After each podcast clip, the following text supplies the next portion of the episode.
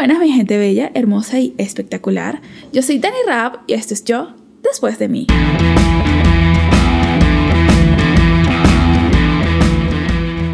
Hoy, fuera de lo normal de lo que yo soy súper chistoso y todo eso, quiero hablar de un tema que es medio delicado, medio triste y ya van a descubrir muy rápido de qué estoy hablando.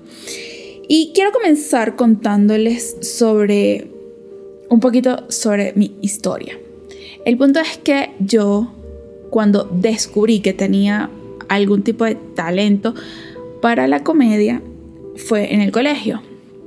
Este, me recuerdo yo que imitaba a mis profesoras, a mis amigas, imitaba, no sé, hacía ciertos personajes y chévere, todo el mundo muerto de la risa. Y fue en esa etapa en la que recibí, creo que, el mejor consejo de la vida. Este consejo me lo dio una profesora, ella se llama Esther María. Una persona súper sabia, además súper chistosa, súper alegre, pero que me dejó fría con ese comentario. El punto fue que eh, un día normal estaba haciendo mis, mis payasadas y ella me llama al salón de profesores. Y, o sea, ¿qué es lo, o sea, ¿qué es lo más lógico? Que de, pensar es que me iban a expulsar, me iban a, regañar, cualquier cosa. Pero ella me, me dice, ¿sabes qué? Tienes mucho talento en lo que haces, pero te voy a dar un consejo. Y es de que nunca, pero nunca, te agarres de un defecto físico, mental o emocional de alguien para hacerlo burla. Y menos si sabes que a esa persona le afecta. Esas palabras, o sea, llegaron full a mi corazón porque yo dije, es verdad. Por ejemplo, en mi colegio había un niño que era autista. ¿Y por qué me voy a burlar de él? Porque es autista. O sea, ¿qué, lógica tiene? O sea, no sé, es ilógico. No es lo mismo, no sé.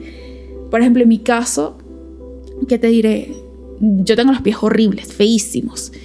Y chévere, o sea, yo misma hago burla de eso y si alguien se burla de ellos, lo voy a ver como algo chistoso y ya. Pero hay gente que no, hay gente que sí les afecta esas cosas, entonces, sabes, stop, no hagas burla de eso.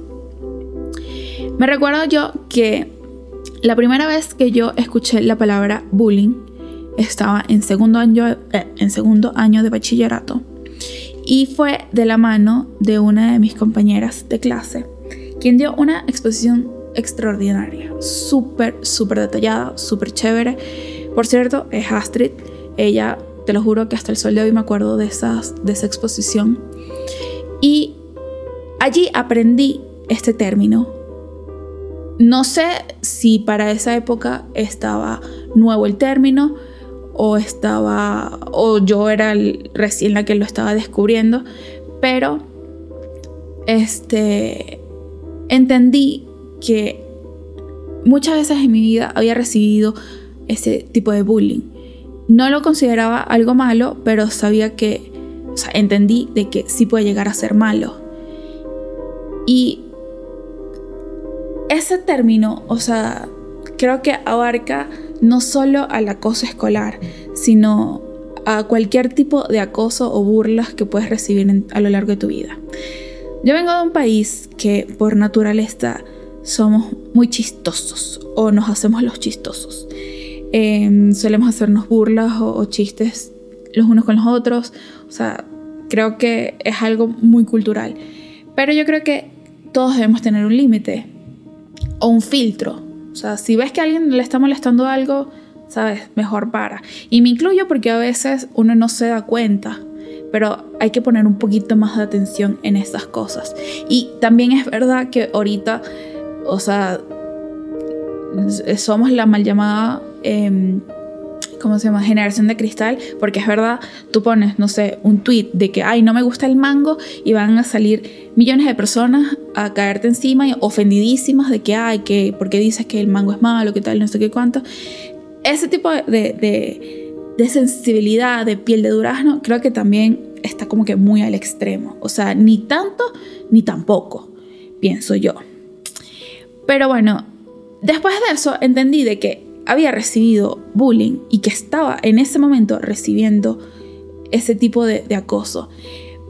Pero no sé si por mi crianza, si por mi personalidad o por lo que sea, creo que tuve la fortaleza de poder enfrentar esa situación y gracias a mi mamá en ese momento que, o sea, puso fin a lo que me estaba pasando y logré superarlo.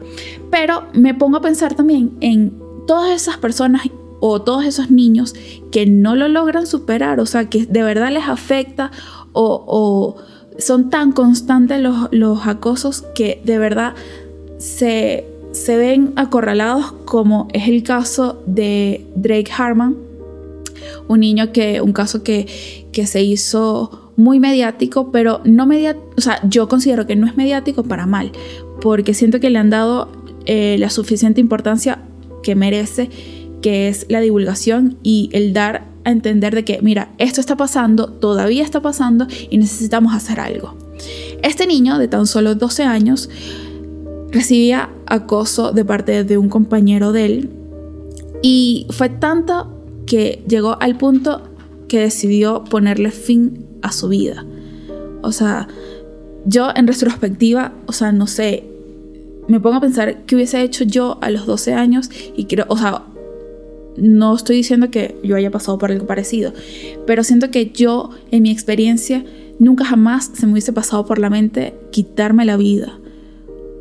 O sea, no sé, tal vez yo estaba, o, tal vez nosotros estábamos en otro tipo de, de, situaciones, pero imagínense todo lo que estaba pasando por la mente de este niño o lo mal que se sentía llegar todos los días a la escuela y enfrentarse cara a cara con su verdugo, que a golpes y a burlas y a qué sé yo qué tanta cosa le hacía, fue mermando su confianza, fue mermando su, su, su esencia, porque al final le quitó todo, o sea, le arrebató hasta su propia vida. O sea, es verdad, puede que no lo haya hecho el, niño con sus propias manos, de que llegó y, le quitó la vida así de un golpe, de, un disparo, de, un, de lo que sea.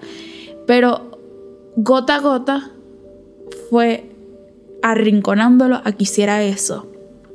Tampoco me puedo imaginar el cóctel de emociones que está viviendo esa familia en este momento. O sea, una mezcla entre ira, entre desesperación, entre impotencia, que no sé, siento que lo que hicieron está súper acertado y, o sea, el exponer eh, lo que estaba pasando con su, con su niño, porque estas situaciones yo creo que no se deberían repetir más. Y siento que necesitamos, o sea, algo, algo más, algo nos está o sea, haciendo falta, no solo en Estados Unidos, porque eso pasa en todas partes del mundo, pero siento que nos está faltando algo más, o sea, apretar un poquito más la tuerca para que estas cosas dejen de suceder. O no, no sé, la verdad, no sé, yo hablo desde mi ignorancia, tampoco tengo hijos como para saber o para ser experta, pero sí puedo dar una, una opinión desde mi punto de vista de que yo también sufrí eso, pero gracias a Dios lo logré superar, pero hay niños que no. Y también me pongo a pensar un poco en ese niño agresor, o sea, de verdad sentirá algún tipo de culpa, sentirá arrepentimiento, se sentirá mal, o sea, ¿qué estará pasando por su cabeza en este momento? Y más importante aún, o sea, ¿qué estarán pensando o qué estará pasando con los papás de ese pequeño niño? Porque no sé no sé qué adjetivo ponerle, porque le doy tanta responsabilidad tanto al niño como a sus padres. ¿Por qué? Porque no hay excusa que valga que tú digas, ay, no sé qué es lo que está pasando con mis hijos. O sea, si tienes hijos, tienes que ocuparte de ellos. Ley universal de vida, pienso yo.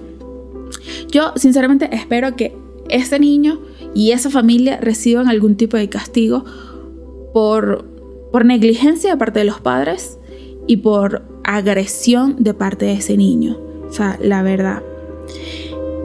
Ahora, con esto que voy a decir a continuación, no quiero culpar a los padres de Drake ni que vayan a malinterpretar de que hay que les echa la culpa a ellos. Yo sé que puede que suene así, pero lo, lo quiero decir en un ámbito, o sea, un contexto más amplio. Y es que creo que debemos ponerle más enfoque a la comunicación. O sea, yo creo que con la comunicación eh, logramos muchas cosas. Y hay muchos niños que por miedo, niños y adultos, que por miedo al qué dirán, o el miedo a los padres, o el miedo, como en este caso, al agresor, no hablan las cosas que les está pasando. Por ejemplo, Drake llegaba a su casa con el ojo morado y les prefería mentirle a sus padres al, al respecto de lo que estaba pasando en vez de enfrentarlo y decirle, o sea, esto es lo que está pasando, no por miedo a sus padres o porque ellos no lo amaran, porque han demostrado que lo aman muchísimo, pero sí puede ser porque no se sentía cómodo o sentía que puede, puede tener alguna repercusión con su agresor. Entonces, tratar de crear ese ambiente seguro para que nuestros niños este, o sea, logren comunicarnos las cosas. Y sé que no es fácil porque o sea, yo hablo de mi experiencia en el sentido de que no es fácil comunicarse con tu pareja o con tus padres, como, o sea, yo como hija o yo como pareja de alguien. La comunicación es difícil y siento que es muchísimo más valiente alguien que abre su corazón y expresa todo lo que siente a alguien que simplemente se lo traga todo, porque en algún momento explota y pasan cosas como esta terrible tragedia o como casos de, gente que, o sea, de estos niños que llegan a las escuelas y armados hasta los dientes y arremeten contra Raimundo y todo el mundo. Entonces, crear una, una comunicación efectiva tanto con tus hijos como tú como pareja para que estés en la misma sintonía de crianza con, con tus hijos, pienso yo. Como les digo, todos estos, estos pensamientos son desde mi ignorancia supina y desde mi humilde opinión. Sé que es medio trillado decirlo de mi humilde opinión, pero de verdad no quiero que tampoco se trivergice nada de lo que estoy diciendo. Este, de verdad, esto creo que es una tragedia. Sí, es verdad, es una tragedia. ¿Se pudo evitar? Lógicamente sí se pudo evitar. Este, ¿Cómo se puede evitar? Yo creo que uno, con lo de la comunicación, una comunicación más efectiva. Este, no solo por parte de los padres de la víctima, sino de los padres también del agresor. Porque tú también tienes que estar pendiente. uno, o sea, los padres conocen a sus hijos este, y saben qué es lo que tienen en casa. Y esos niños, por ejemplo, que son agresivos, no se muestran así a simple eh, por inercia. Uno, o lo aprenden en casa porque tienen unos padres terribles, o dos, tienen padres muy beligerantes que simplemente están creando eh, un pequeño monstruo de que todo le dan y todo le hacen. Entonces, comunicación en esas partes. Eh, dos, pienso que hay que hacer, como les dije antes, hay que hacer más. Hay que poner un 110% más, porque no es la primera vez y no es un secreto para nadie que, es que no es la primera vez de que algo así pasa. Como les mencioné, no solo de niños que se quitan la vida, sino también de niños que se arman hasta los dientes y van y, le quitan la vida a media escuela, incluyendo profesores y personas que hasta son inocentes este, a, cierto, a cierto grado, ¿no? Este, entonces eso, hacer un poquito más, porque yo creo que no solo sirve colgar carteles y dar charlas de que, ay, no, no, no, no hagan bullying, porque al final de cuentas, ¿qué? No le estás dando un seguimiento a esas personas que pueden ser, o sea, no sé, yo pienso que un niño que tenga ciertos antecedentes o que sea eh, que haya mostrado ciertas actitudes en algún momento, tiene que llevar un seguimiento. Es como, no sé, la policía le lleva seguimiento a los, a los, a los pedrastros, por ejemplo, que ellos saben, la policía sabe dónde vive, dónde están, o si tienen sospecha de que esa persona tiene esta condición, entonces los tienen vigilados. Entonces, ¿sabes? Si ya ha presentado, porque, miren, les voy a decir algo, esos niños no es que de la noche a la mañana, hoy me levanto y quiero hacerle bullying a mis compañeritos. O sea, no, eso viene desde tiempo. Y es imposible que los profesores no se hayan dado cuenta de que algo esté pasando. O sea, allí mucho ojo. En tercero, pienso de que, de que debemos de que debemos crear también estos lugares seguros. En el sentido de que, ah, no, está una oficina ahí y entras. No, o sea, lugar seguro en el sentido de que la víctima pueda llegar y de verdad sentirse seguro de que, o sea, de que si cuenta algo hoy, el día de mañana vaya a haber una, una, una solución. Porque como les digo, estos niños eh, víctimas y los victimarios no, no, no se presentan así de la noche a la mañana. Y así se presenten de la noche a la mañana. Hay que tomarle súper importancia. O sea, es como que, mira, si sabes que este niño golpeó a este otro niño, vamos a tenerlo vigilado para ver si se desarrolla o si fue simplemente un caso aislado, porque también existe. O sea, hubo una pelea, un momento de, de, tensión, tal. Puede que lleguen los niños a los golpes, pero ese caso no trasciende a más sino a una simple pelea que se puede conversar. Igualmente, llevar un seguimiento de todas estas, de todas estas eh, cosas. Y por último, siento que hay una responsabilidad que no se les está dando a los profesores. Yo sé que no debemos darle la responsabilidad de criar a nuestros hijos a los profesores, porque no es su obligación. Pero sí es verdad que los niños pasan la mayor parte de su tiempo en las escuelas. Entonces, el monitorear, como ya les estaba comentando, el monitorear, el saber qué están haciendo los alumnos, siento que sí es obligación de los, de los profesores. Y aún más reportar si hay alguna irregularidad o si hay alguna sospecha de algo, porque, o sea, no puedo creer que teniendo enfrente el problema no lo quieras no lo quieras ver. Y puede que haya muchísimas leyes donde que los profesores que no pueden hacer esto y pueden hacer lo otro ok, perfecto, estoy de acuerdo de que un profesor no le puede pegar a un niño, totalmente de acuerdo, pero sí creo que el profesor tiene que estar pendiente de lo que está pasando en su escuela. Entonces, más... Em, estar más pendientes de parte de los profesores y tener otra vez esa comunicación con los padres, o sea, comunicar. O sea, yo me acuerdo que yo eh, cuando estaba en, en kinder o en primaria pasaba algo y de una llamaban a mi mamá y le explicaron como que una vez, no sé, me mordieron, por ejemplo. Entonces llamaba a mi mamá y mira, esta niña o este niño mordió a... Me mordió a mí, entonces esto es lo que está pasando, esto va a ser lo que, el procedimiento que vamos a, a, seguir y ya, pasaba. Podía ser un caso aislado o podía ser también que ese niño o niña se, se volviera un bully y entonces, o sea, llevar un seguimiento eso pienso que es súper efectivo. Entonces, esto desde mi ignorancia, como les sigo diciendo, es lo que yo pienso que se debería hacer.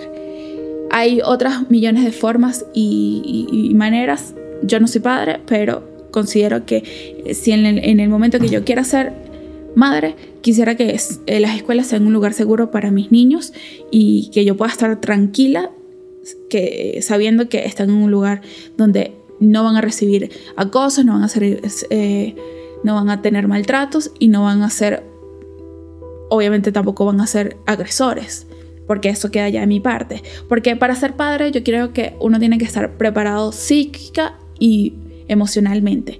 No simplemente traer a, los niños por traer o, ay, ups, un accidente. O sea, si ya tuviste el accidente, ¿sabes? Enfréntalo. Ponle la mayor atención a ese niño, porque si no lo haces vas a correr el riesgo de que se vuelvan unos pequeños diablos. Entonces, eso de verdad me tiene...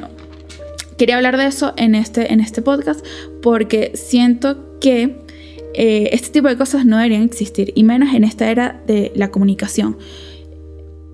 En esta era donde ni siquiera debería existir el racismo, ni el, complejo de superioridad, ni, ni ningún tipo de discriminación, porque al final de cuentas estos niños no sé, no voy a decir una loquera, pero puede ser que estén influenciados también por, por, lo que vemos en la televisión. Sabemos que, por ejemplo, en mi época cualquier película o cualquier eh, serie juvenil trataba de que el deportista, el popular, hacía, le hacía maldades al, al, nerd, que no sé qué cuánto. Y, ¿sabes? Eran estereotipos que uno sabía que, ay, el popular era el mejor y era el que trataba feo a los demás y hasta los profesores lo querían.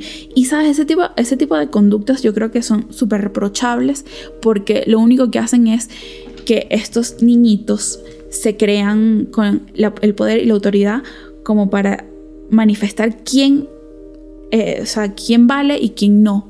O sea, cosa que no es así. O sea, vales igual que cualquier persona. todos ante, ante los ojos de cualquier persona, ante los ojos de Dios y de la ley, somos iguales. Seamos de la raza que seamos, de la religión que seamos, del credo, de, de la nacionalidad o X o Y. Entonces, dejar de crear estos estereotipos de que hay el niño malo es el que, el que manda. O sea, porque no, no es así. O sea, enfócate en lo que en, tu vida y deja vivir a los demás. vive y deja vivir. Punto. Ley de vida, no hagas lo que no te gusta, no te gustaría que te hicieran. Entonces, eh, o también, ¿qué pasa? Que he visto en películas de que eh, alguien por defender a otra persona eh, lo reportaron en, la dirección y fue suspendido. Entonces llamaron a los padres ofendidísimos porque, ay, porque este le, le pegó al, otro niño. Pero no dan la importancia de que, ¿por qué le pegó? O sea, yo no estoy de acuerdo con, la violencia y siento que, ok, no, no resuelve las cosas. Pero, por ejemplo, mi sobrina sufrió de, acoso en, en, su escuela porque, no sé, la verdad, no tengo ni idea, porque no había ningún motivo como para decir, ay, ¿qué? Y yo sí le di el consejo le dije, ¿sabes qué? Dale un solo golpe al, niño y vas a ver que te va a dejar de molestar, porque va a ver que no te vas a dejar. No es la solución, pero a veces medidas, o sea, momentos desesperados necesitan medidas desesperadas. Entonces, eso, fomentar a los niños a que se sepan defender en el sentido, no solo con golpes, porque tú puedes defenderte o sea, acudiendo a las, a las regularidades que necesitas y decir, ¿sabes qué? Esto es lo que está pasando y necesito que me ayuden. Eso también es defenderse este, a uno mismo. Entonces, no sé, la verdad, si estoy divagando mucho, si estoy hablando de más, pero de verdad esta tragedia me dejó fría porque imagínense un niño de 12 años que se le arrebató la vida por culpa de un imbécil, porque no tiene otra palabra, de que se creía superior por ser el malo. No me parece. Así que no sé qué opinan ustedes, qué me pueden decir. Em, la verdad, bueno, me, me quedo sin palabras y me quedo corta con todas las cosas que quiero decir porque estoy súper indignada de que sigan existiendo este tipo de cosas en donde las... bueno, no sé, vamos a dejarlo hasta aquí porque no quiero decir cosas que después em, vayan a repercutir a mal. Así que muchísimas gracias por escucharme. Este, espero no poder no hacer más episodios de cosas parecidas a esta. Y nada, cuiden a sus niños porque nosotros somos los adultos y nosotros somos los que, los que ellos necesitan que cuidemos, porque nosotros, ellos apenas están empezando a vivir, empezando a descubrir un millón de cosas y es muy duro que descubran que la vida es difícil a los golpes. Entonces, eso les quería comentar en este episodio. Así que muchísimas gracias, como ya les comenté, por escucharme y nos estaremos escuchando y viendo en otros episodios de esto que fue yo después de mí.